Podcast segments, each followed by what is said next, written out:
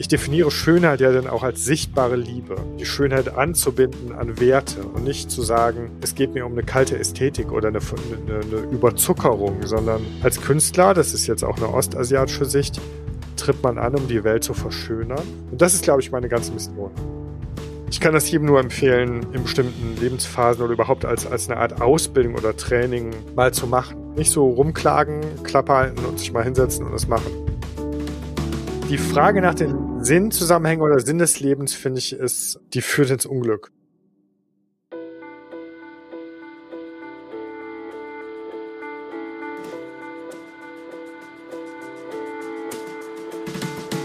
Nächste Haltestelle. Die Haltestelle, dein Podcast mit Deep Talk Garantie. Hallo, hi und herzlich willkommen an der Haltestelle. Wir sind Kira und Felix. Wir treffen Menschen an der Haltestelle aus ganz unterschiedlichen Kontexten und Bubbles und fragen sie, was sie denken und fühlen, glauben und bezweifeln. Und wir gehen dabei den Grundfragen des Lebens nach. Mal mit Witz und Leichtigkeit. Mal mit Schwere und Tiefgang. Und heute mit Dr. Frank Berzbach. Er unterrichtet Literaturpädagogik und Philosophie an der Technischen Hochschule Köln.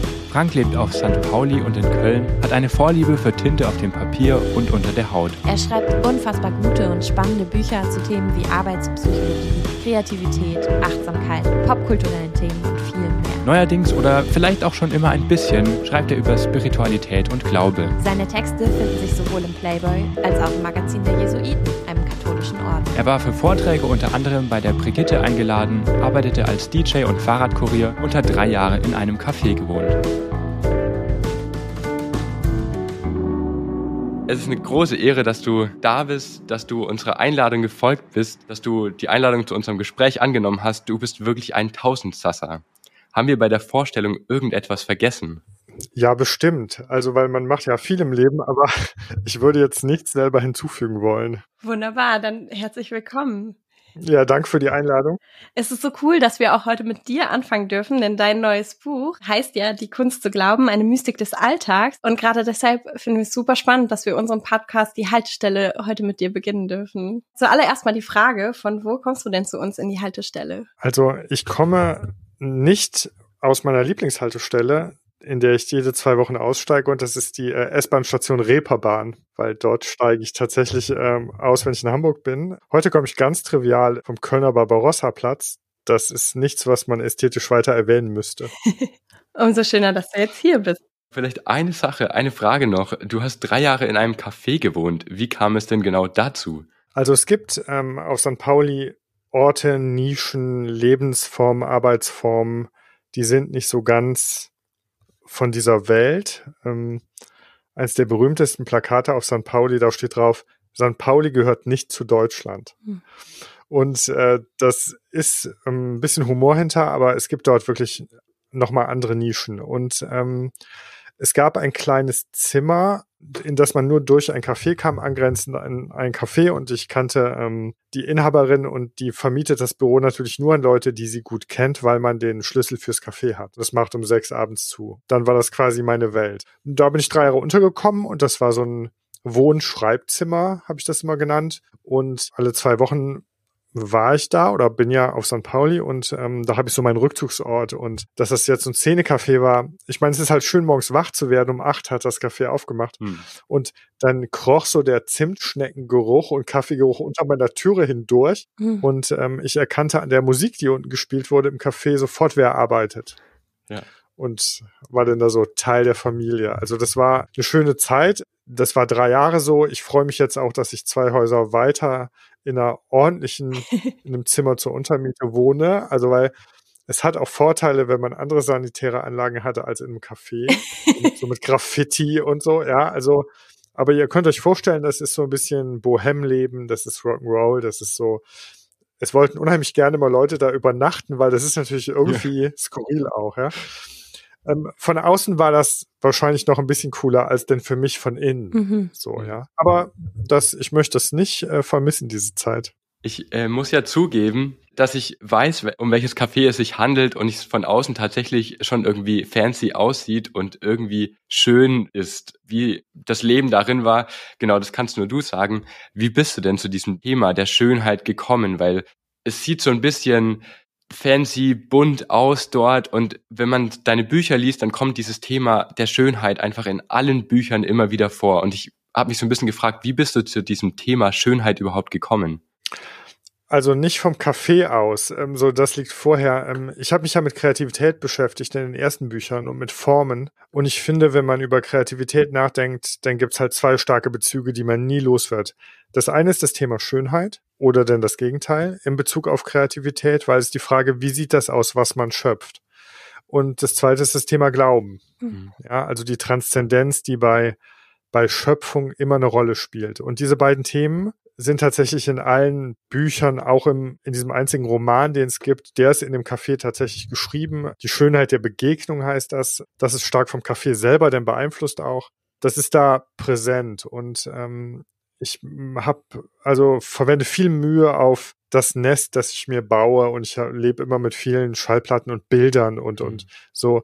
Man man kann ja seine Umwelt oder seine ähm, den Bereich, in dem man lebt, gestalten. Mhm. Und diese Gestaltung wirkt dann auf einen zurück. Das heißt, wenn man sich den Arbeitsplatz oder den Lebensort angenehm macht, funktional macht, aber auch ästhetisch angenehm macht, ähm, nimmt das ja Einfluss mhm. auf das ganze Fühlen, Denken und Leben. Mhm. Auch, ja. Das weiß jeder von seiner Privatwohnung. Ich bin immer so schockiert, wenn Leute so Büros oder Privatwohnungen haben, wo sie viel Zeit verbringen und das ist so ganz unachtsam und so ganz, ähm, das verstehe ich nicht. Also ich, ähm, man kann immer so ein bisschen ordnen, pflegen und so. Und ähm, deswegen, da mich der Alltag so interessiert in allen Büchern, ist das mit der Schönheit natürlich immer auch da, weil hm. Also wir nehmen wahr und wir reagieren zuerst einmal mit einer ästhetischen Empfindung mhm. auf diese Form. Danach denken wir drüber nach oder wir merken, da klappt was nicht auf der praktischen Ebene. Aber erstmal ähm, sind wir ästhetisch eingeladen oder halt ausgeladen. Und ähm, deswegen, man kann nicht über Alltag nachdenken oder schreiben, ohne dass man so gesehen das Thema Schönheit in den Blick nimmt.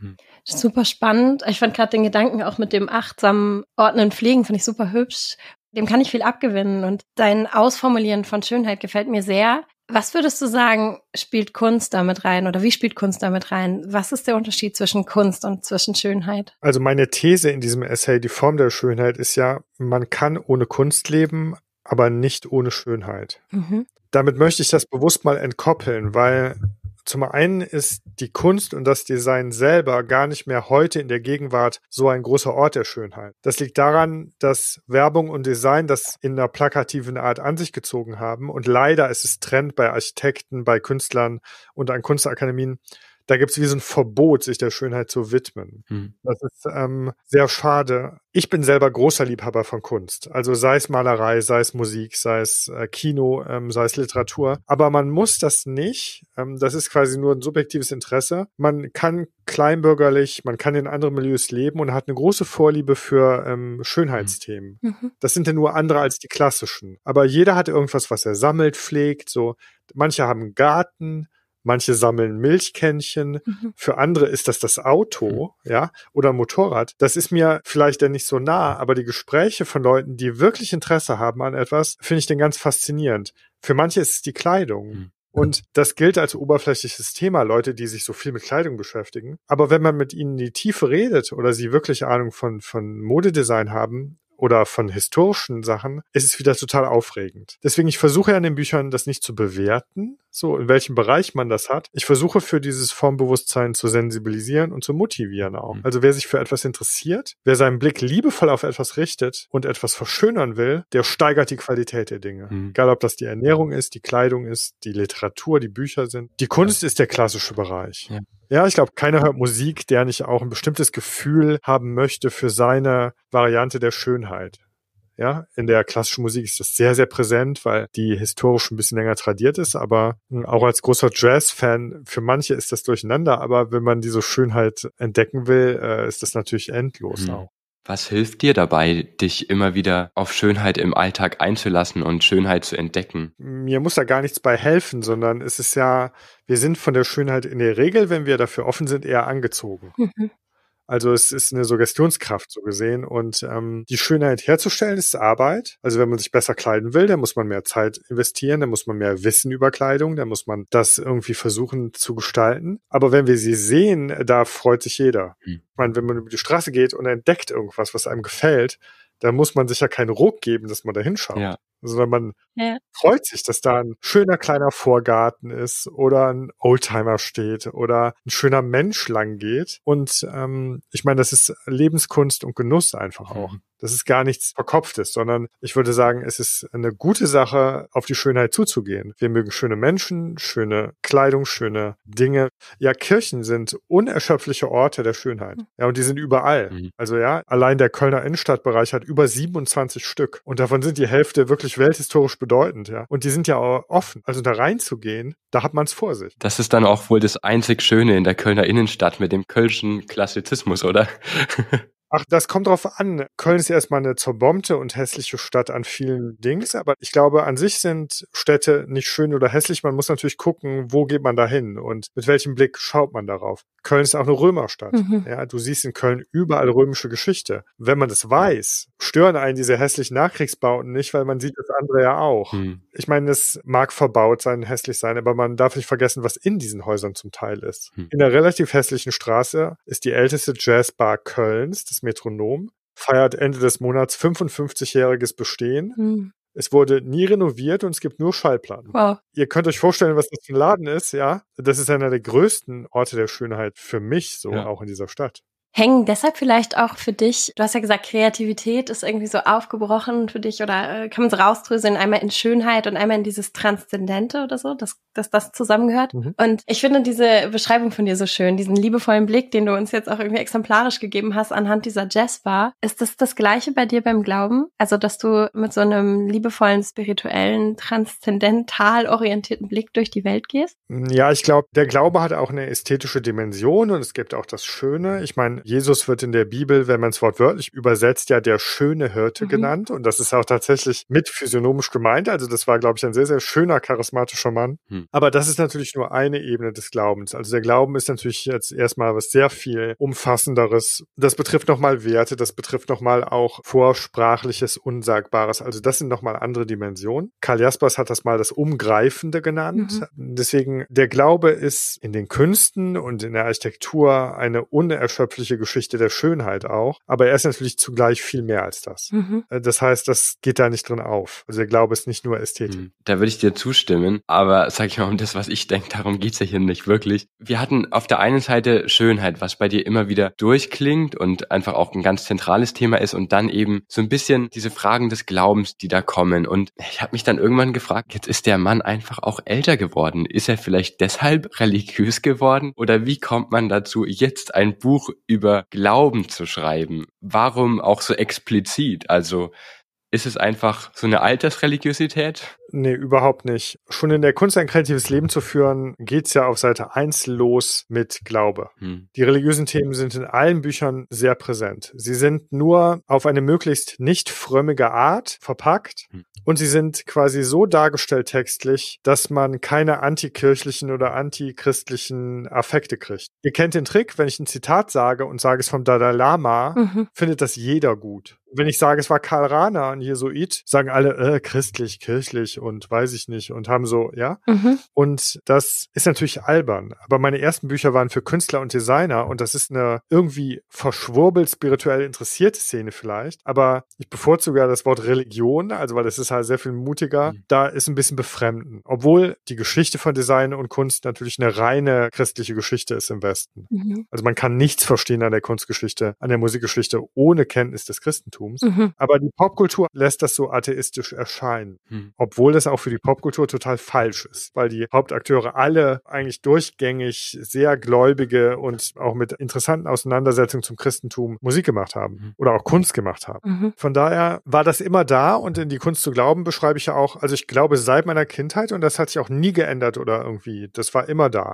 Nur das als Glaubensgeschichte zu erzählen, jetzt im zwölften Buch das in den Mittelpunkt zu heben. Ich bin immer von Kreativität ausgegangen und dann habe ich ein Buch über Formbewusstsein, eins über Schönheit geschrieben. Ja, ich habe in der Zeit im Café dieses Reisetagebuch geschrieben, Zwischenleben. In diesem Reisentagebuch geht es ja auch schon sehr viel um gläubige Momente des Unterwegsseins. Daher kommt das Motiv auch, das nehme ich von Michel de Certeau, diese Definition des Mystikers als der, der, egal wo er hinkommt, weiß, das ist es nicht. Hm. Also für Certeau ist der Mystiker immer der Wanderer. Ja. Und in meiner Unterwegssein-Zeit im Café war das für mich so das wichtigste Motiv auch. Ja, denn findet man Gott halt im Unterwegssein. Hm. Es gibt kein Buch, wo das nicht irgendwie richtig präsent ist, nur es war nicht im Titel. Ja. Die Leute haben es quasi nicht gemerkt. So ich kaufe ein Buch über Bahnfahren, ich kaufe ein Buch über Ästhetik oder über so Lebenskunst. Und die Leute wurden aber dadurch doch oft neugierig auch. Mhm. Die religiösen Leser haben es eh gewusst. Mhm. Die sehen das sofort, wo das herkommt. Die anderen haben es so mitgelesen und es hat sie nicht gestört. Mhm. Und es hat auch so Türen sicher aufgemacht. Viele Designer haben mir gesagt, naja, das ist schon was anderes als dieser Coaching-Quatsch oder als dieser oberflächliche Blödsinn, auf den viele ja da reinfallen. Mhm. Weil wenn man das mit der Religion, wenn man sich seinen Wurzeln nicht stellt, dann kommen ja so Ersatzheiligkeiten und Ersatzreligionen ins Spiel. Und die sind oft natürlich, entweder sind sie sehr amerikanisch oder sie sind mit ökonomischen Interessen. Also es geht so Richtung Scientology oder es geht in Richtung dieser krude Mix in der Coaching-Branche von allem, was einem gefällt. Hm. So starke Ego-Steigerung, starker Selbstbezug. Aber wir wissen, das führt natürlich viel ins Unglück, hm. weil das hohl ist. Ja. ja, wenn ich natürlich diese Optimierungstechnik mit der Selbstüberhöhung und diese Selbstverliebtheit und es hilft einem in existenziellen Krisen nicht mhm. mit dem großen Ego. Aber es gibt halt diese Religion auch. Hm.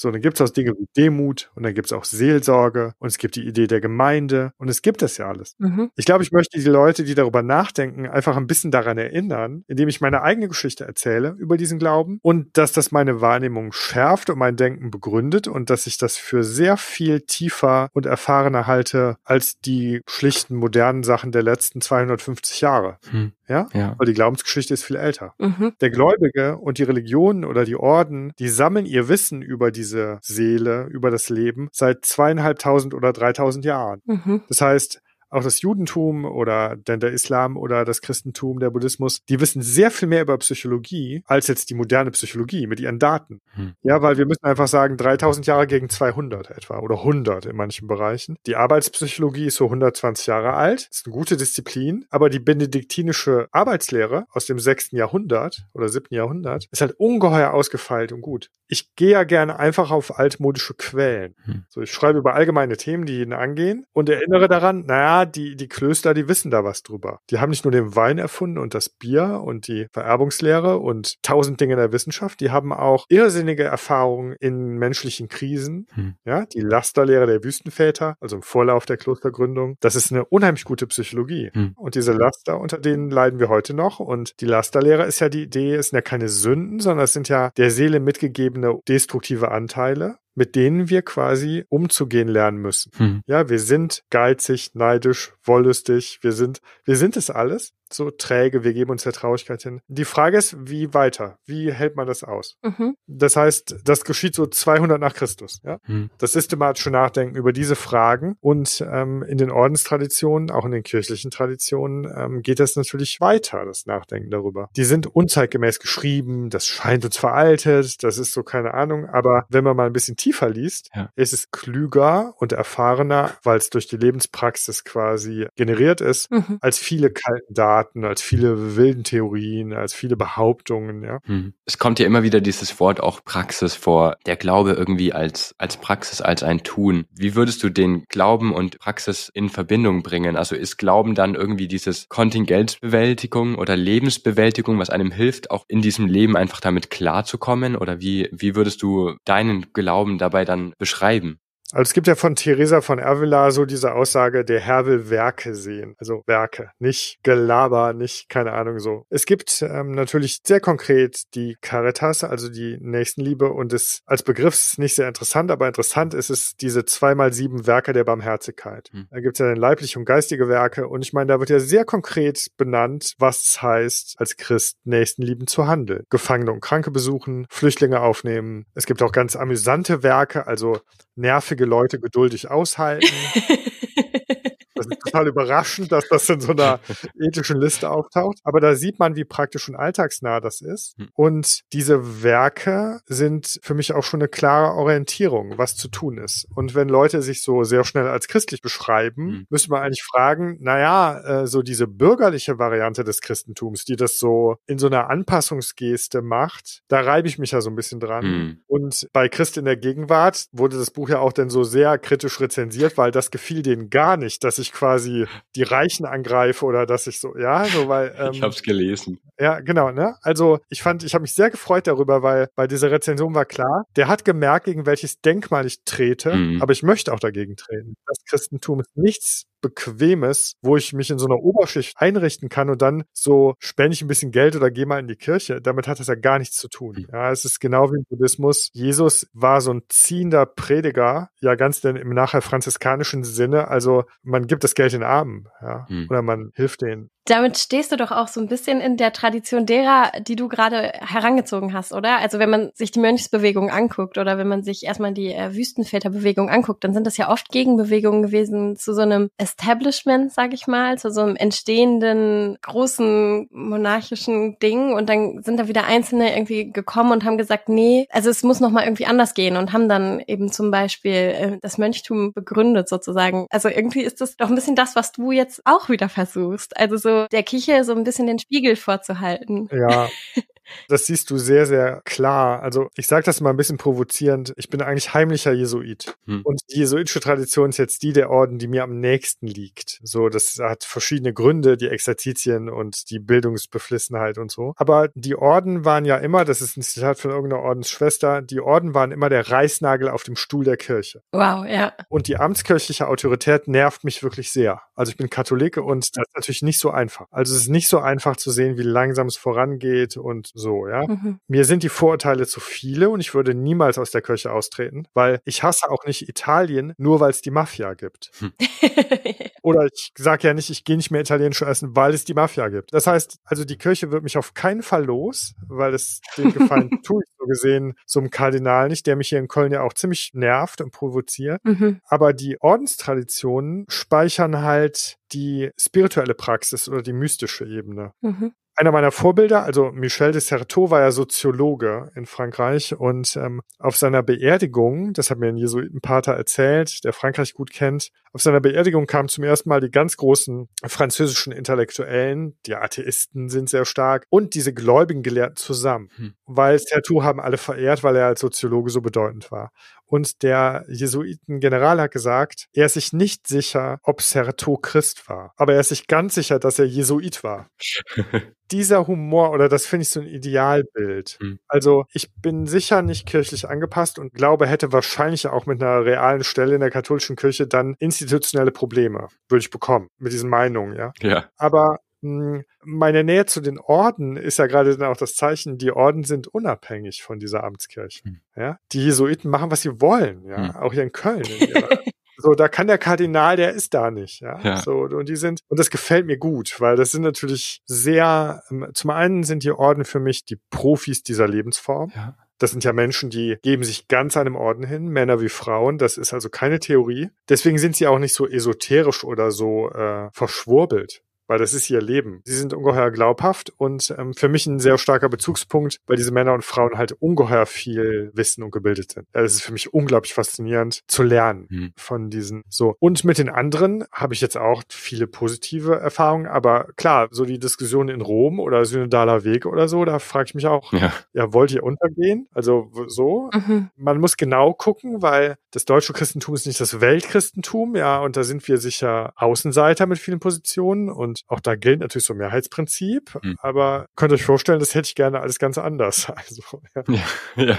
Wie bewahrst du dir diese Freiheit dann dabei? Also irgendwie eine innere Freiheit und auch, dass man, wenn man all diese Texte liest, dass man nicht irgendwann richtig engstirnig wird. Also weil natürlich triefen diese Texte irgendwie auch von Leben, weil die irgendwie durchlebt wurden, immer wieder darüber nachgedacht wurden. Es wurde ganz viel darüber gebetet und durchrungen mit diesen Texten und gleichzeitig kann man ja schon auch, also es gibt viele, die diese Texte lesen und einfach unfassbar engstirnig engstirnig werden. Wie bleibst du frei und agil? Ich glaube, ich habe zu diesen engstirnigen Leuten einfach auch gar keinen Kontakt. Hm. Also ich, wo soll ich die treffen? Also ich bin hier in Köln in zwei Gemeinden, die sind sehr, sehr untypisch. Die Antonita-Kirche, das ist quasi die evangelische Kirche, in der das politische Nachtgebet erfunden wurde. Hm. Die Kirche von Dorothee Sölle, so, ja? ja. Dieser Ort. Meine Frau ist evangelisch und 200 Meter weiter ist die Kunststation St. Peter. Das ist die Jesuitenkirche hier in Köln mit so einem Kunstschwerpunkt. Das sind zwei ungeheuer aufregende Orte, aber auch sehr, sehr unübliche Orte. Aber das ist denn meine Kirche. Und zu dem Rest habe ich gar nicht viel Kontakt. Ich kenne keine konservativen Gemeinden oder ich kenne die. Ich nehme schon wahr, dass die Freikirchen, dass da was nicht ganz richtig läuft. Also das ist sehr bedrohlich und radikal und gefährlich so. Aber zum konservativen Flügel der katholischen Kirche habe ich einfach keine Berührung mit. Hm. Deswegen ist es für mich gar nicht so, ich muss ja nicht, wenn ich jetzt das katholische Bildungswerk leiten müsste und würde da richtig Druck kriegen und so, dann wäre das natürlich was anderes. Das würde mich, das könnte ich wahrscheinlich nicht gut aushalten. Hm. Aber wir haben, kennen denn wirklich eher so diese reformerischen Kreise in beiden Konfessionen oder die geistig weiten Personen. So Münster-Schwarzach habe ich ja viel mit zu hm. tun über den Vier-Türme-Verlag, ne, das Benediktinerkloster. Und das ist nicht frustrierend, das ist einfach ungeheuer inspirierend. Hm. Ja, diese Orte sind Highlights, intellektuell wie auch sinnlich einfach. Das, die Kirche ist halt viel zu groß, als dass man sagen würde, man ist da irgendwie an einem Ort drin. Hm. Also ich sage auch nicht, wie fühlt ihr euch denn hier in Europa? Mhm. Ich kann sagen, wie gefällt euch Leipzig? Hm. Und selbst dann könntest du sagen, naja, wir kennen so drei Viertel, da wohnen wir und der Rest, ja. ja. Also man muss so, und man prägt ja ein bisschen mit, wo man ist, wo man sich verortet. So bei einer Milliarde Katholiken, da ich bin ja nur ein kleiner, ja, so, ja. ich weiß auch nicht alles besser als die alle, aber mein Schreiben oder der Job als Autor ist natürlich orientiert an diesem Werk der Barmherzigkeit quasi unwissende Lehren oder ungläubige Lehren. Also ich habe so eine Vermittlungsidee, hm. keine Missionsidee, hm. aber ich glaube, wer innehält, wer Schönheit wahrnimmt, wer sich dem Schöpferischen widmet, der hat mit Glauben zu tun, auch wenn er es nicht so benennt. Hm. Das ist so, ich bin lesend oder so nie frustriert. Hm. Also das, dann nehme ich Abstand. Also wenn ich denke, ja, ja irgendwelche Radikalinskis werden da von Rom gefördert, ich finde das frustrierend. Mhm. Ich finde es frustrierend, wenn sowas passiert, aber ich denke ja, naja, ich, es gibt halt auch Sekten in der katholischen Kirche, ne? Hm. Also nicht nur außerhalb. Hm. Ja, das stimmt. Finde ich einen sehr, sehr spannenden Gedanken. Voll. Und gleichzeitig frage ich mich so, das ist so der Fokus auf die Kirche und die Gemeinschaft. Und dann ist Glaube ja aber auch irgendwie was super Persönliches. Und du sagst schon selbst, du suchst ja einfach so irgendwie die Leute auch, wo das irgendwie einfach passt und wahrscheinlich auch die Glaubenspraxis, wo das für dich passt. Wie machst du das denn für dich? Also was heißt Glaube für dich konkret? Ja, in der Glaubenspraxis, der rituellen Praxis, das Gebet ist mir wichtig. Ich war ja lange Mitglied einer jesuitischen Zen-Richtung, also einer christlichen Zen-Richtung, ne, über Pater Hugo Lasal, das ist ja so ein Jesuit gewesen, der das integriert hat. Also ich habe so eine hohe Affinität zu diesen zen-buddhistischen Praktiken. Ich mag den Gottesdienst, mhm. zumindest in bestimmten Gemeinden oder von bestimmten Leuten. Das ist für mich seit Kindheit her irgendwie immer sehr, sehr schön. Also ich mag, oh, ich mag Weihrauch und so, dieses ganze Brimborium, ich finde das super.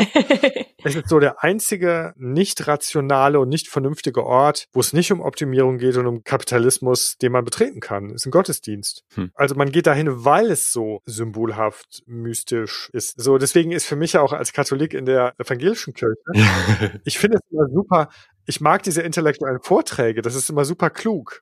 Ja, aber das ist für mich so ein bisschen Vorlesung. Da denke ich immer so, kann ich auch. Also das kann ich auch machen. Aber umgekehrt ist natürlich, äh, meine jetzige Freundin und die davor waren halt protestantisch und so. Für die ist das so ein bisschen befremdlich, wie so ein Zirkus natürlich. ja. Ich würde so, das denn so Magie so oder was soll das sein? Aber das sind ja nur Varianten. Das Intellektuellere, Spirituellere so. Also Gebet, Gottesdienst, Lektüre. Natürlich lesen und schreiben ist ja mein Beruf und natürlich auch die Auseinandersetzung mit der Bibel oder so. Das endet ja nie. Das ist ungeheuer faszinierend für mich. Aber auch dann über die letzten Jahre mehr die äh, Auseinandersetzungen mit Autorinnen und Autoren, die Nähe zum Glauben haben. Ich meine, Julian Green ist einer meiner Lieblingsautoren und er hat sich das ganze Leben, hm. also zum Katholizismus ist er konvertiert, hat sich das ganze Leben damit auseinandergesetzt. Äh, Jon Fosse, der jetzige Nobelpreisträger, ist ja zum Katholizismus konvertiert. Hm. Interessanter Mann, ja. Schwierige Texte, aber interessanter Mann. Ja, Lektüre ist so ein Weg. Und ja, dann ist es der Versuch, quasi über das Schreiben und über meine, diese Macht, die man ja hat, wenn man die Sprache beherrscht, zu intervenieren auch, ja. Also ich habe der Synagoge zum Beispiel sofort geschrieben, ob ich was tun kann, außer Blumen niederlegen, ja. Und so, und das sind was, wenn man das dann ein bisschen besser formuliert und ein bisschen sich darauf einlässt, drucken die ja sofort in den Gemeindebrief. Ja, weil die, die sagen dann halt auch, ja, schon die Solidaritätsbekundung ist in der jetzigen Situation für uns so wertvoll, ja, dass Mhm. ich schreibe immer ganz viel, auch Leuten und lobe immer ganz viel, wenn ich was großartig finde, weil das muss man ja ausdehnen. Cool. Und dieses Schreiben und dieses Lesen und so ist natürlich wie so eine Praxis, die auch so eine Dimension von Geistigem oder Geistlichem kriegen kann. Mhm. Lesen ist, glaube ich, eine westliche stille Meditationsform auch. Ja? Mhm. Wer liest, ist ruhig, ist allein, ist konzentriert. Das ist eine Sammlung. Ich bin ungeheuer beeindruckt, denn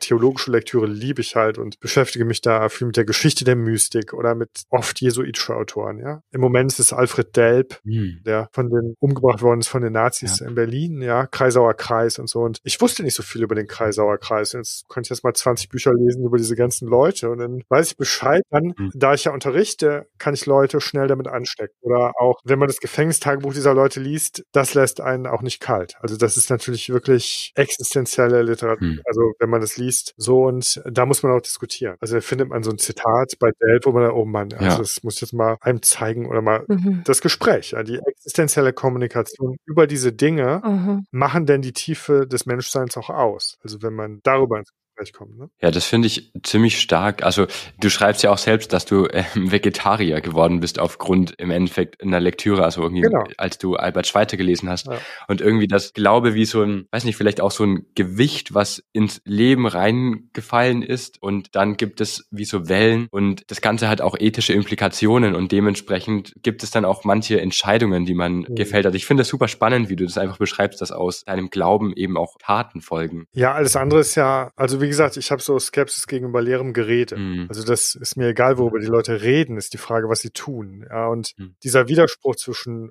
Umweltbewusstsein oder Tierliebe und sonst was und dann essen sie Billigfleisch und machen Blödsinn. Ich meine, Albert Schweitzer zu lesen, überhaupt sich mit Albert Schweitzer zu beschäftigen. Ich meine, sehr bedeutender Theologe, bedeutendster Bach-Interpret. Also er hat Johann Sebastian Bach wieder berühmt gemacht. Und dann dieses Buch über Ehrfurcht vor der Kreatur. Also wer es dann nicht versteht, also da frage ich mich ja auch, ja, Ja. okay, kann man ja ignorieren, aber da frage ich mich, was im Bürgertum los ist, ja, mit ihrem Fleischkonsum. Ja. Wenn, also du sollst nicht töten. Hm. Das Gebot ist schon ziemlich eindeutig. Mhm. Da steht nicht, du sollst keine Menschen töten. Ja? Hm. Da steht, du sollst nicht töten. So. Hm. Im Buddhismus würde man sagen, leidende Wesen generell, ja, da muss man Mitgefühl zeigen. Hm. So, und ähm, das Frühchristentum war vegetarisch, natürlich. Also was denn sonst? Ich bin gegen Prinzipien, man muss die Sachen nicht so enorm radikal sehen oder man muss nicht so, aber ich bin seit über 25 Jahren Vegetarier und mein Vater sagt immer noch, das ist nur eine Phase.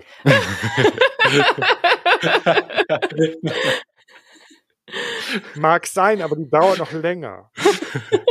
Also die Sache mit Humor nehmen und es ist, muss nicht so verkrampft. Also die, ich finde die Handlungsebene, wenn man Sachen behauptet und wenn man Thesen aufstellt, muss man natürlich darauf achten, dass man selber dafür einsteht. Hm. Ich schimpfe ja gerne über die schlechte Kleidung von allen Leuten, aber klar, die Verpflichtung ist dann klar. Mhm. Da muss man selber auch versuchen, nicht nur im gelben Hoodie und Adiletten so durch das Leben zu gehen oder in die Kirche. Durch das Handeln kann man viel mehr provozieren als durch Sprechen. So, die Sprache ist natürlich mein Instrument Hm. und ich schreibe über diese Dinge, aber ich motiviere auch einfach viele Leute, immer wieder mal zu probieren oder mal Sachen anders zu machen, ja. Mal zu lesen, mal sich besser anzuziehen, mal keine Tiere essen. So, ja. Hm. Also, das sind greifbare Werte. Ja, sehr spannend. Glauben hat ja, also zählt für dich Beten oder eine spirituelle oder religiöse Praxis dann auch, also wie, wie würdest du die für dich formulieren dann? Zählt die auch zu dem Handeln, was du dann versuchst zu beschreiben? Weil Glauben ja dann nicht nur irgendwie ein Tun ist und so ein schaffe, schaffe Häuslebauer, sondern irgendwie auch so ein sich getragen wissen und frei sein von etwas. Gibt es da auch Dinge, wo du dich fallen lassen kannst?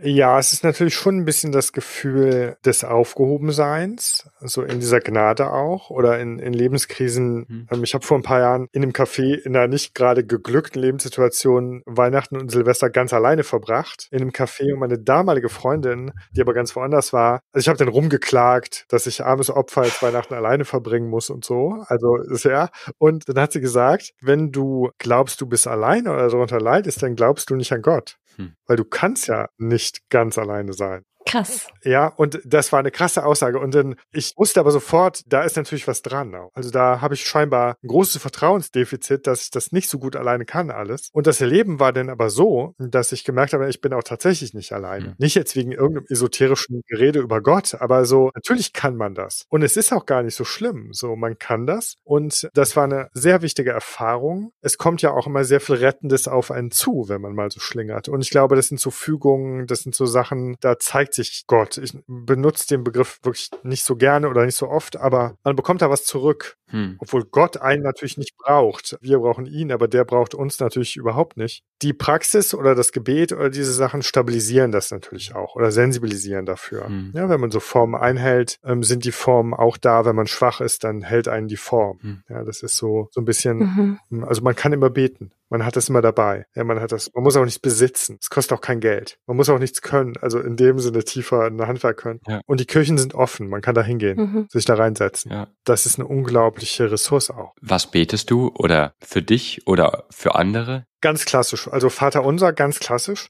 und ähm, eigentlich fast immer für andere. Hm. Also es ist so eher alles für die anderen. Also weil ich glaube, dass also die meiste Stärke gewinnt man dadurch, indem man was für andere tut. Also das ist so im Vordergrund morgens und abends das Gebet irgendwie für andere, so der Versuch. Mhm. Und eher zurückgezogen auch. Mhm. Also weil man soll das nicht so vor sich hertragen und man soll es ja, und ich habe zum ersten Mal auch was über das Beten jetzt in einem neuen Buch geschrieben. Das habe ich vorher noch nicht und das ist natürlich sehr persönlich auch. Mhm. Aber ich bete auch mit meiner Tochter oder der ist das auch ganz wichtig. Also so ne, die ist jetzt ist sie 13, aber so das, so das dieses, Kindergebet mit ihr, so, das ist auch immer ein guter Moment, ja. Oder mhm. manchmal beten vor dem Essen, das rahmt so das Essen ein bisschen, ne? So, das ist natürlich auch eine Chance der Alltagsstrukturierung, mhm. diese Rituale, diese Dinge. Und die haben sicher ein bisschen nochmal zugenommen jetzt durch das Schreiben des Buches, denn durch die Nähe zu den Leuten und dann ist man öfter eingeladen und dann ist man öfter so, sagt man ja, komm, wir gehen zum Gottesdienst. Hm, das war ein paar Jahre, habe ich das wenig gemacht und jetzt mache ich das im Moment viel wieder. Aber ich bin natürlich sowohl mit Theresa von Avila als auch mit den Jesuiten Jesuiten, das sind ja zwei Fraktionen, die immer darauf hingewiesen haben, nicht zu viel beten.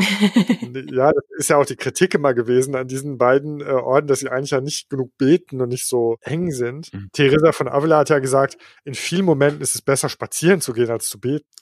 ja, mhm. also so, hm. Es darf nicht Zwang werden. Ja. Nicht beten statt die nötigen Dinge tun. Nicht sich auf Formen zurückziehen, aber dann ausländerfeindlich sein. Die Formen haben die Gefahr, dass sie so zu einer Art Zwang werden und dann man denkt, man erfüllt ihn und ist mal auf der guten Seite, egal was man tut. Mhm. Ja, deswegen, also ich bilde mir nichts darauf ein. Ich bin nicht besser, wenn ich sonntags zum Gottesdienst gehe. Da bin ich kein besserer Christ, als wenn ich das nicht tue. Ich wende mich nur der Gemeinschaft und der Tradition in dem Moment mehr zu. Hm. Dennoch, glaube ich, gehört auch diese Ritualhaftigkeit, gehört zu einer Praxis. Praxis, ne? Ist nicht so was Theoretisches. So. Hm. Ich kenne das gar nicht so, so Rosenkranzbeten und diese ganzen Sachen. Ich, ich kann das gar nicht richtig, aber ich bin darauf neugierig, was das ist. Und das sind ja Meditationsformen, die ich aber nicht so gut kenne. Aber ähm, das stelle ich mir auch irgendwie bestärkend vor, diese, diese Art, diese traditionellen, ganz traditionellen Formen. Aber da müsste ich mit Profis mal reden. Hm. Ich weiß auch sehr viel einfach nicht ja, über diese Dinge. Ja.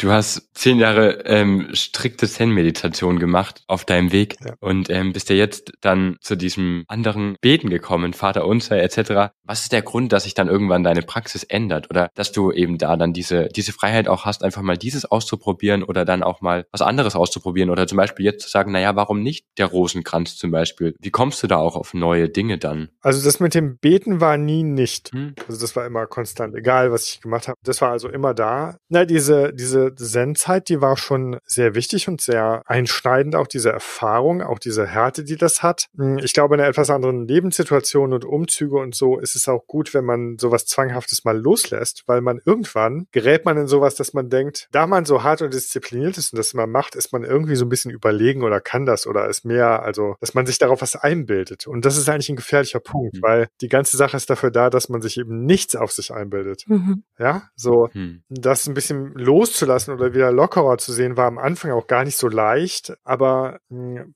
man hat dann bestimmte Herausforderungen, familiär, beruflich andere Menschen gegenüber. Und ich finde es nicht zulässig zu sagen, nee, habe ich jetzt keine Zeit, weil ich muss um 5 Uhr aufstehen und meditieren und das alles machen. So, hm. Das kann man nicht so gegenrechnen. Ja, die Ressource, also ich meditiere jetzt auch noch ab und zu, ähm, nur nicht mehr so knochenhart oder so früh oder so. Die Ressource ist unendlich. Das, was ich da gelernt habe, ist endlos. Ja, hm. also man lernt sich zu konzentrieren, man lernt viel über sich, man wird ruhiger, man kann diese Kraft mobilisieren. So, das sind so Nebeneffekte. Hm. An sich war das ja in so einer christlichen Zen-Richtung, also zwischen den Meditationseinheiten liegen dann ja Gebete hm. oder Rezitationen von Angelus Silesius oder Mystik, so ne, verschiedene Sachen. Mhm. Und das ist schon sehr, sehr wirksam. Ich kann das jedem nur empfehlen, in bestimmten Lebensphasen oder überhaupt als, als eine Art Ausbildung oder Training mal zu machen. Mhm. Nicht so rumklagen, Klappe halten und sich mal hinsetzen und das machen. Ja, also das ist ja sehr streng im Zen und das hat mir gut gefallen, weil dadurch, dass man da nicht sprechen durfte und schwarze Kleidung und Kimono und diese ganzen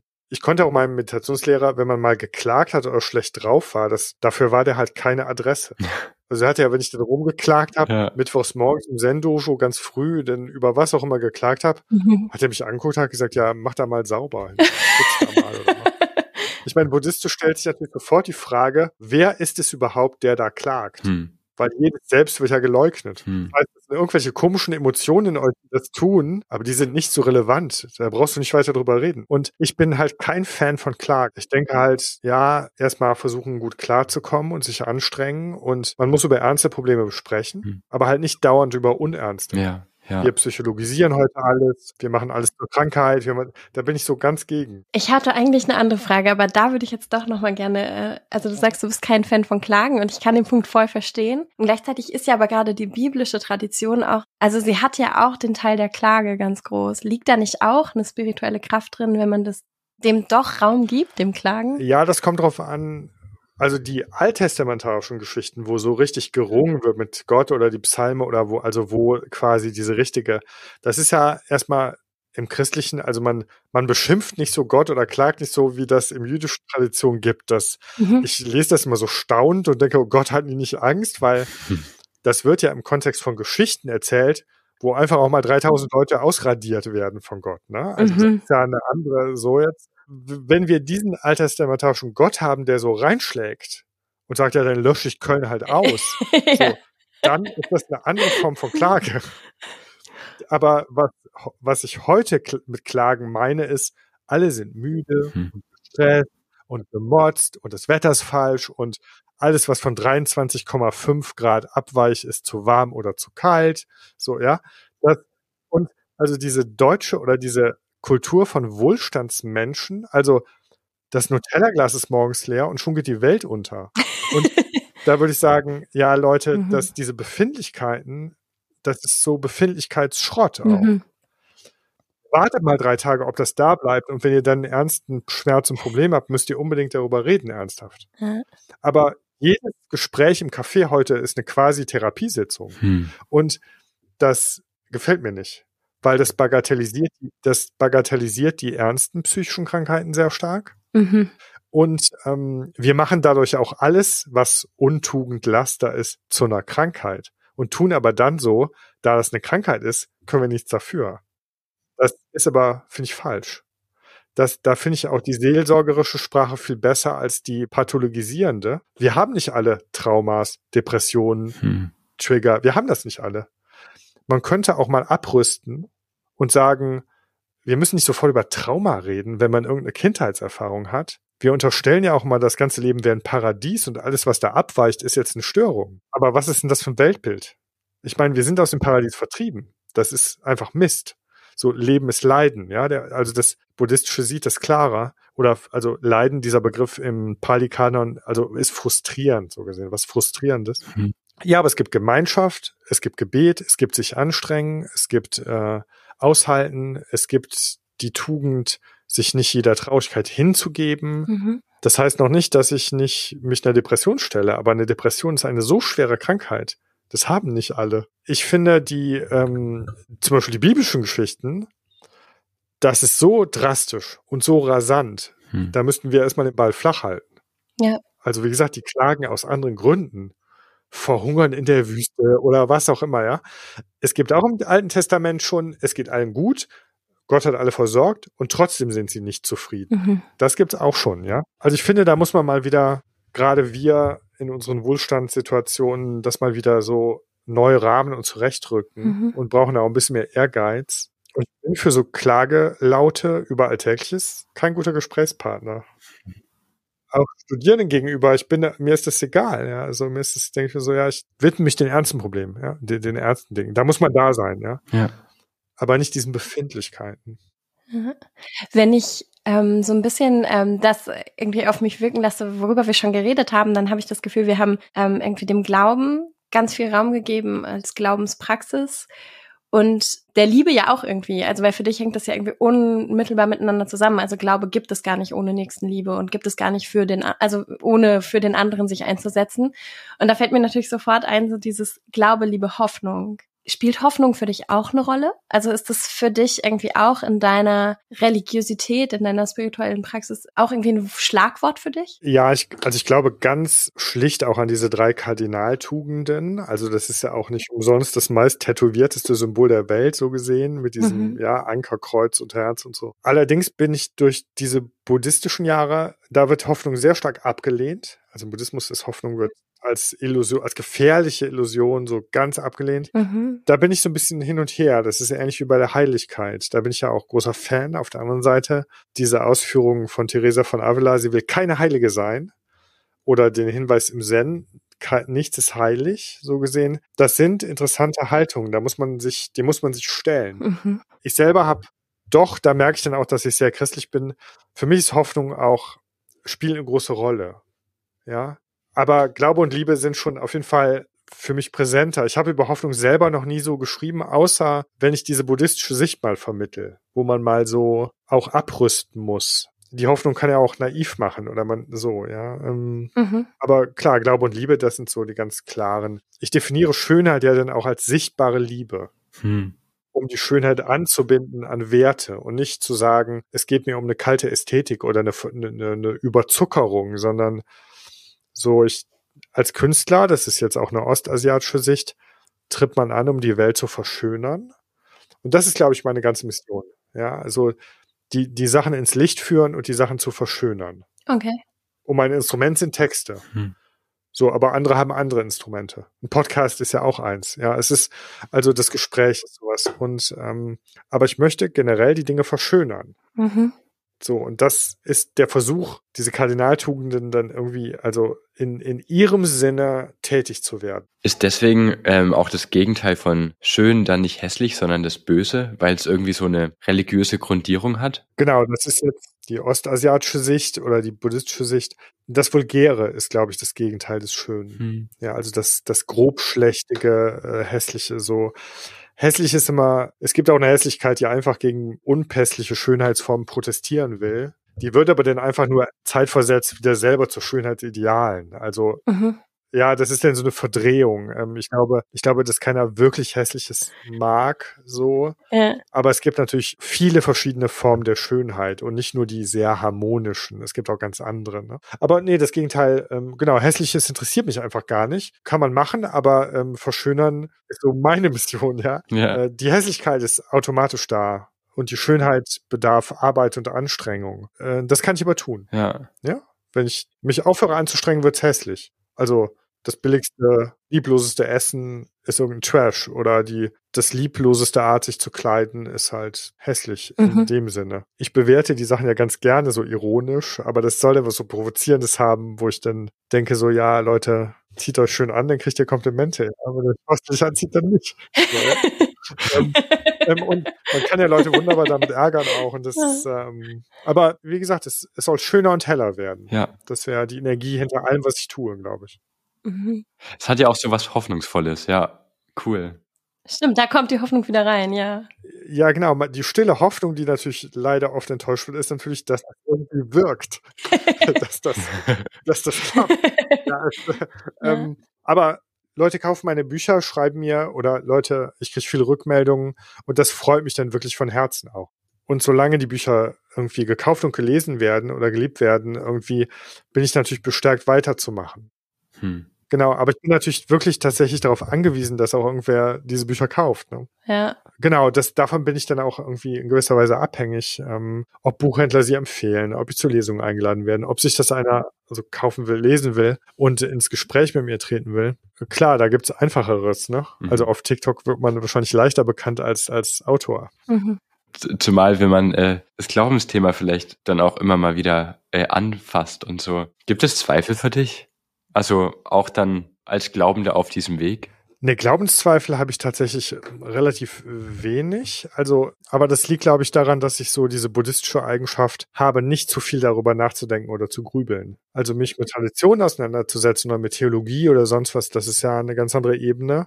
Hm. Vielleicht ist es auch ein bisschen so ein Gnadenmoment, aber ich habe auch in Krisen noch nie so diesen Punkt gehabt, wo ich denke, so, ich stelle das alles in Frage, es gibt das alles nicht. Aber das ist jetzt nicht mein Anteil. Vielleicht ist das auch was Gnädiges. Mhm. An sich ist, glaube ich, Glauben ohne Zweifel eher ein bisschen gefährlich. Ne? Also so, es ist schon gut, dass man Hm. sich nicht zu sicher ist, dass man da recht hat. Und man ist halt nur ein kleiner Mensch. Also ich, ja, so diese, ich bin gar nicht, glaube ich, so ungebrochen Augustinus-Fan, aber so diese Idee, so wenn du es verstehst, ist es nicht Gott. Hm. Das ist schon ein guter Satz. Ne? Das ist schon eine gute Einsicht auch, ähm, die ja am Anfang eher der Kirchengeschichte steht. Und ähm, aber ich argumentiere mit diesem Wort oder mit, damit auch nicht gerne. Hm. Also ich, ich zuck zusammen, wenn Leute mir, wenn ich so Leute treffen auf irgendwie Kongressen oder so, und dann sagen sie, ja, ja, und dann hat Gott mir gesagt, ich soll Kunst machen. Und dann da habe ich ja, oh Gott, das, also das, ich kann diese Art Sprechen nicht gut aushalten, ja. Mhm. Dann denke ich mir so, ja, okay, dann welche Sprache hat er gesprochen und wie war das? Hat der Und Dialekt? ich bin da so ein bisschen, ja, genau, der Dialekt. So, genau. Man muss da selber klarkommen, glaube ich. Das ist der Verweis oder der Auftrag. Mhm. Es ist nicht nur unsichtbar, es ist noch viel mehr. Ja, es ist, ähm, Mhm. noch so eine, wir, wir neigen uns ja langsam dem Ende zu. Es ist ja dann doch irgendwie diese Glaubensthemen, die du ansprichst und Schönheit. Es hat auch irgendwie immer was mit Sinn zu tun. Sinn im Leben, vielleicht gibt es sogar einen Sinn des Lebens. Schwingt diese Sinnfrage für dich dabei überhaupt mit oder weil begegnet ist es mir bei dir bisher nicht? nee, wird's dir auch nie. Die Frage nach den Sinnzusammenhängen oder Sinn des Lebens, finde ich, ist, die führt ins Unglück. Was soll man da, das ist so abstrakt. So, es ist, Mhm. Es gibt eine Verwendung des Wortes, also zum Beispiel, wir arbeiten besser, wenn wir der Arbeit, unserer Arbeit, Hm. unserer beruflichen Tätigkeit einen Sinn geben oder zuschreiben. Hm. Ja, das meint aber ja, das ist was anderes. Diese Sinn des Lebenszeug, ich weiß nicht, wohin man mit der Frage und auch nicht, wohin man mit der Antwort will. Als Christ oder auch als Buddhist würde man ja erstmal sagen, das ist ja ein Glücksfall und schon ein Sechser am Lotto, dass man hier ist auf der Erde. Mhm. Also wer wird schon als Mensch wiedergeboren? Keiner, kaum einer im Buddhismus. Also das ist schon, man war schon top gut in den Vorleben, damit man die Gnade hatte, als Mensch wiedergeboren zu werden. Und als Christ ist ja noch viel besser. Man ist als Individuum geboren und Gott ist ebenbildlich. Bam. Also ich muss das gar nicht beweisen. Ich bin so als Geschöpf Gottes schon okay. Das reicht doch. Hm. Also da brauche ich jetzt nicht noch andere 17 Umschreibungen. Ähm, eins von beiden oder so ein Mittelding wird schon passen. Also entweder war ich mal ziemlich gut in den Vorleben oder Ja. also man ist da, um irgendwie in diesen Tag geschickt zu werden, um so was zu tun. Aber ich, also, ich stelle die Frage nicht und ich werde auch niemals drüber schreiben, außer darüber dagegen zu schreiben. Also Leute, die diese Frage vehement stellen, mit denen stimmt auch was nicht. Also Ja. das ist ja, ich weiß nicht, wie man sich vorher die Welt zurücklegt, dass der Sinn verloren geht. Ja? Also Viktor Frankl hat mal gesagt, selbst in den allerschrecklichsten Zusammenhängen, und er hat ja über Konzentrationslager, in dem er war, auch geschrieben, gibt es noch Sinn? Hat das Leben noch einen Sinn? Das ist in der Logotherapie und in diesen Zusammenhängen, das ist sehr beeindruckend psychologisch, aber ich glaube, er hat völlig recht. Mhm. So, die Versuche, ein sinnloses Leben zu führen, das kann nur scheitern. Hm. Man kann anderen total auf den Wecker gehen im Leben. Man kann sich auch ruinieren und andere ruinieren, aber dadurch wird es nicht sinnlos. Sinn ist auch soziologisch ein ziemlich komisches, unklares Wort. Es gibt auch kein richtiges Gegenteil. Also sowas wie Unsinn. Nee, das ist, wenn man genauer philosophisch mal guckt, ist das nicht sehr, ähm, Hm. nee, trifft's nicht. Und Begriffe ohne Gegenbegriffe sind entweder übersinnlich, also wie Gott, gibt es keine Opposition, so gesehen. Der Teufel ist keine glaubhafte Opposition, Spannend. kein Interesse an Sinn, so gesehen. Und trotzdem versuche ich jetzt mal überzuleiten zu äh, so einer Art Abschluss, weil wir ja in diesem Podcast mit spannenden und inspirierenden Menschen ins Gespräch kommen, weil wir genau darüber reden wollen. Aber wir nennen es bewusst auch nicht Sinnfragen, sondern eher Grundfragen des Lebens. Mhm. Und deshalb habe ich noch eine abschließende Frage an dich. Gibt es für dich die eine oder eine zentrale Grundfrage deines Lebens, die so über deinem Leben steht, die du vielleicht auch gar nicht beantwortet hast, aber die, die so irgendwie dich leitet? Nee, auf keinen Fall eine. Ganz viele, ja? Ja, genau. Also der Begriff Grundfragen gefällt mir total gut, weil also man könnte auch Existenzialien sagen, mhm. ja, oder Grenzsituationen oder so. Diese, mhm. da wissen wir alle, wir können ihnen nicht aus dem Weg gehen. Krankheit, Leiden, Tod, so, aber auch eine ganze Reihe andere Dinge, die sind Teil jedes Lebens, äh, die wählen wir gar nicht, die sind einfach da. Mhm. Und so zu tun, als würde sie nicht geben, führt in die Sackgasse. Aber auch das mit der einen Grundfrage ist eigentlich wieder Frage nach dem Sinn des Lebens. Ja. diese Vereindeutigung, also dieser Versuch, es auf eine zu bringen, eine Formel, eine Frage, ein Sinnzusammenhang. Ich habe das Bedürfnis nicht. Es bleibt sowieso unübersichtlich. Man könnte jetzt sagen, im Moment interessiert mich das eine mehr als das andere oder bedrückt oder beschäftigt mich das eine mehr als das andere. Aber ich weiß ja überhaupt nicht, wie das übermorgen ist. Ja. Oder wie das morgen ist. Ne? Ja. Wir wissen, ein paar Dinge passieren im Leben und schon sind alle Fragen andere. Mhm. Total. Deswegen, wenn ich das jetzt sagen würde, das ist hier meine Grundfrage, erscheint der Podcast und es ist eine andere wieder. Mhm. Ich ähm, versuche immer, wenn die Sachen zu eindeutig werden, den Gedanken abzuschneiden, weil das ist ein Königsweg ins Unglück. Ja, mhm. so diese Vereindeutigungsversuche. Und die Vereindeutigung, die versucht natürlich am Ende auch so eine Ambivalenz zu vernichten, die aber Teil, Grundteil des Lebens ist das eine ist wirklich nur bei Gott so gesehen. Mhm. Nur das ist eins. Hm. So, das ist das eine ohne warum, aber nur da. Und alles andere ist menschlich und vielfältig und endlos variierbar und komplex in der Vernetzung oder wie, mit welcher Sprache ich es auch beschreibe. Diese Einfaltigkeit und selbst da geht man ja dem aus dem Weg und sagt, nee, nee, lieber dreifaltig. Mhm. Also nicht mal da ist es so eindeutig. Der Buddhismus meidet die Frage auch völlig. Also diese Frage meidet er völlig und sagt dann, ja, es geht um Selbsterkundung, um so. Deswegen leider muss ich da enttäuschen. Also ich habe keine Grundfrage. Sehr gut, dass du uns da enttarnt hast und dass du uns unser Konzept da irgendwie auch herauskitzelt, so ein bisschen in Frage stellst. Aber das ist cool, weil genau das ist ja auch so ein bisschen das, was uns beschäftigt und warum der Podcast die Haltestelle heißt, weil wir ja genau sagen, es gibt eigentlich nicht eine Antwort und wir erheben uns jetzt darüber und versuchen die eine Antwort irgendwie darüber uns zu unterhalten, sondern wir halten im Alltag mal inne und sind an diesem Nichtort Haltestelle und gucken von wo kommen wir, wo gehen wir gerade hin und das ist genau in dieser Bewegung, die du auch gesagt hast, ne, dass nächste Woche das schon wieder ganz, ganz anders aussehen kann. Ich nehme auf jeden Fall mit, dass ich als Geschöpf Gottes schon okay bin. Das fand ich irgendwie einen schönen Zuspruch, den du vorhin gebracht hast. Bei vielen dieser Metaphern Metaphern auch mit der Haltestelle. Ich meine, Zwischenleben ist ja so diese, das Reisetagebuch, diese Idee,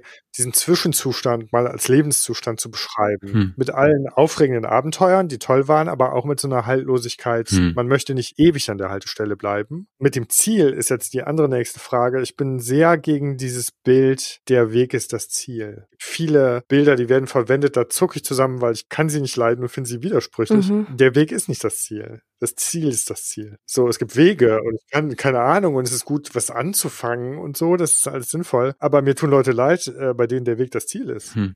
Also das wäre, als wäre die Haltestelle das Ziel. Die Haltestelle ist äh, nur ein Zwischenziel. Also und eigentlich gar kein Ziel. Also eine Notwendigkeit. Aber wir benutzen ganz viele Bilder, auch für unser Leben oder für die Sinnzusammenhänge. Ja. Befragen die Bilder nicht, fallen auf diese Bilder rein die sind aber falsch, die Bilder. Wir sind aber gefangen im Bild. Hm. Ja, dieser alles fließt Quatsch. Wenn alles fließt, wo ist der Standpunkt, von wo aus ich das sehen könnte, hm. dass alles fließt? Von einem festen Ufer sehe ich den Fluss fließen. Aber diese Antike, also es ist ja auch in der Antike ja ganz anders gemeint, aber mhm. ich bin so ein Jäger, so ein Mythenjäger, so gesehen, für diese falschen Bilder, die unsere Existenz in so ein Unglück tauchen, so was ist der Sinn des Lebens? Was ist dein Ziel? Was ist dein, ja? Da so, ja, ist mir doch egal. Also ist nicht so relevant. Der Weg ist nicht der Sinn des Lebens. Das nächste Buch wird dann ein falsche Bilder und äh, schlechte, schlechte Zitate oder so. Die Kunst, falsche Bilder in den Müll zu werfen oder so. Ja, genau. Also wäre vielleicht mal, also dieses kleine Büchlein Königswege zum Unglück ist ja ein bisschen der Versuch gewesen, so einzelne Sätze, die uns wirklich blockieren, ähm, aufzuschreiben. Mhm. Und ich falle ja auch auf ganz viele rein. Jetzt seid ihr nicht die Ersten, die das fragt, ja, mit dem Sinn und mit diesem, weil man unterstellt, natürlich sofort, sobald man über Lebenskunst, Lebensfragen nachdenkt oder schreibt, dass man da was Sinnvolles zu sagen könnte.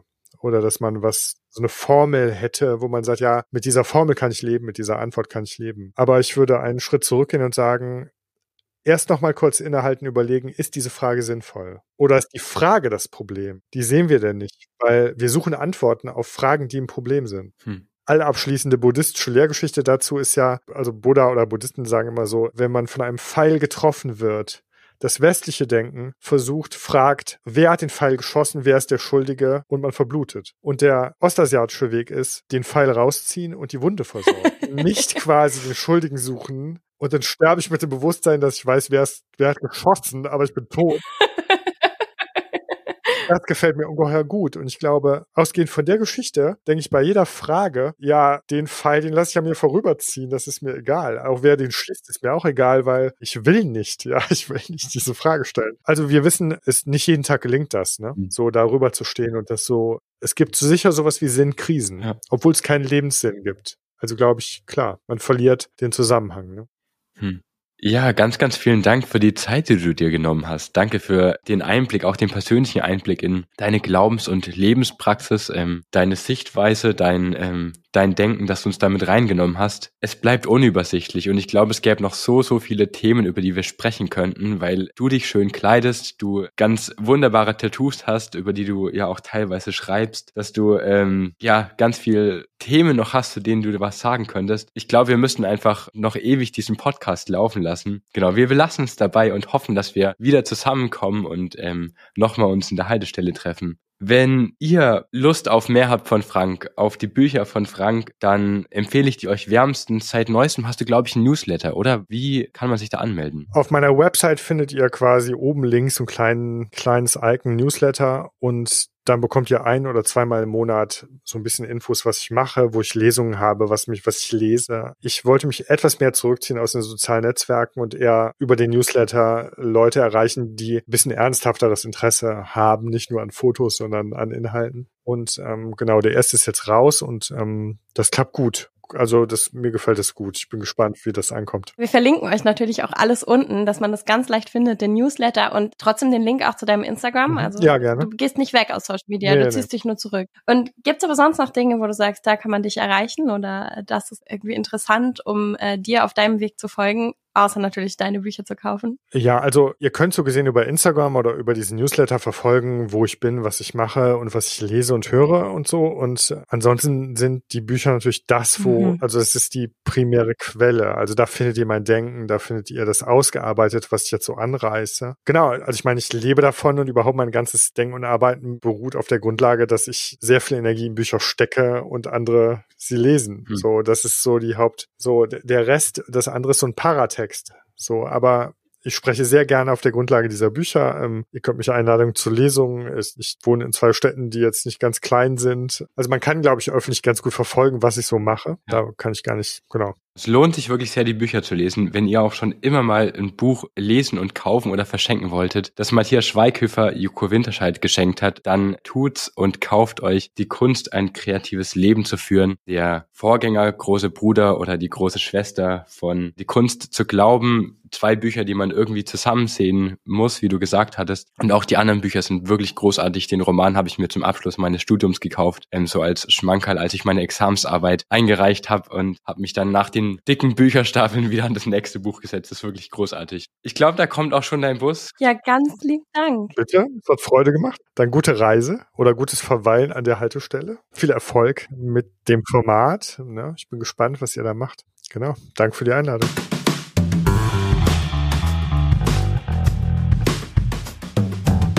Und da zieht er weiter. Und Felix, was bleibt für dich? Ui, ganz, ganz viele Fragen. Ich fand das Gespräch super spannend. Ich habe ihm unfassbar gerne zugehört und vor allem die Frage mit den Sinnfragen oder dem Sinn, das ist mir irgendwie hängen geblieben. Ging das dir auch so? Ja, voll. Also auch wenn er da unseren Podcast kurz torpediert hat, sage ich mal. Nee, Spaß, war, war wirklich spannend. Und ich finde, das zutiefst faszinierend, wenn jemand von innen heraus sagen kann, die großen Sinnfragen stelle ich mir gar nicht, damit beschäftige ich mich gar nicht. Ja. Und er ja sogar sagt, naja, immer in dem Moment, wo es zu ursprünglich und zu tief und zu eine klare Antwort gibt, versucht er den Gedanken generell abzuschneiden, weil das einfach immer gefährlich ist. Und das ist gar nicht das, was ihn interessiert. Finde ich mega beeindruckend. Kann ich so, aber für mich nicht teilen. Ja, das klang so ehrlich auch trotzdem. Also ich fand es beeindruckend, es war nicht so eine Floskel, sondern es war einfach eine ganz ehrliche Art und Weise, damit umzugehen. Sehr beeindruckend. Absolut und super konsequent, weil ja bei ihm auch Glaube vor allem eine Lebenspraxis ist und nicht nur so ein theoretisches Gedankenkonstrukt. Ja, ja, vor allem wie er dann gesagt hat, naja, es ist eben eine Praxis und keine Doktrin, keine Lehre, an die man sich irgendwie festhalten und klammern muss, nicht starres, sondern es hatte irgendwie was Lebendiges. Mhm. Deshalb fand ich es sehr angenehm und sehr befreiend auch. Und gleichzeitig ist dieses Lebendige irgendwie gar nicht so sehr an einen persönlichen Gott gekoppelt. Ja. Also er hat einen Gottesglauben, Ja. aber er sagt gleichzeitig, ist das ein Wort, das er versucht zu vermeiden und auch keine so explizite Vorstellung davon hat. Glaubenspraxis ist für ihn viel, viel wichtiger und größer, habe ich zumindest so wahrgenommen, Mhm. als der Gottesbegriff. Ja, vor allem mit diesem Augustinus-Zitat, wo er gesagt hat, naja, wenn du, wenn du meinst zu wissen, dass du Gott hast, dann hast du eben Gott nicht. Und Gott ist irgendwie trotzdem da, Mhm. aber trotzdem nicht so da, so greifbar wie die Kaffeetasse. Und er lebt das so, ohne dass es so ein theoretisches Blabla ist, sondern das ist irgendwie Ja, einfach Teil ja. seines Glaubens. Finde ich faszinierend. Genau, er lebt es so konsequent, ja. Ich glaube, gerade an der Stelle merkt man dann auch diese krassen buddhistischen Einflüsse. Also das finde ich auch faszinierend, wie er das so einfach völlig natürlich in seinen Glauben mit integriert hat und trotzdem ganz klar sagt, er ist Christ, er ist Katholik. Aber dieser Buddhismus, der prägt irgendwie trotzdem seine ganze Theologie oder seine Glaubenspraxis. Ja, die, diese ganzen Einflüsse des Zen-Buddhismus, die er erwähnt hat und diese auch recht strikte Mhm. Meditationspraxis, die er da jahrelang gemacht hat, fand ich schon spannend, weil es so eine Ruhe hatte. Es wirkte so ruhig und er wirkte auch in diesem Gespräch so sehr ruhend in sich, ganz angenehm einfach auch als Gesprächspartner. Ja. Ja, da war, da war nicht so eine Hast oder so eine Eile in ihm. Ja, wie geht's denn euch? Wir sind gespannt, was euch so bewegt hat an dem Gespräch. Wir stehen jetzt hier noch an der Haltestelle. Vielleicht seid ihr auch noch da. Kommt gerne auf Instagram dazu. Schreibt uns, erzählt uns, was euch bewegt hat nach diesem Gespräch. Was sind die Fragen, die ihr jetzt mittragt? Wo seht ihr Dinge vielleicht auch ganz anders? Lasst es uns gerne wissen. Ja, wir freuen uns von euch zu hören, von euch zu lesen. Könnt gern auf unserer Homepage vorbeischauen und dort einfach sagen, was euch gefallen hat. Wir haben den Instagram-Kanal und wir freuen uns über jede Bewertung, jedes Teilen, wenn euch das Ganze gefallen hat. Gerne auch Feedback in jeder Form. Wir sind auch über Kritik überhaupt nicht böse. Auf der Website findet ihr auch ein Kontaktformular, da könnt ihr schreiben und sonst natürlich auch immer über Instagram. Alles weitere findet ihr in den Show Notes. Euch eine gute Woche. Ciao. Ciao!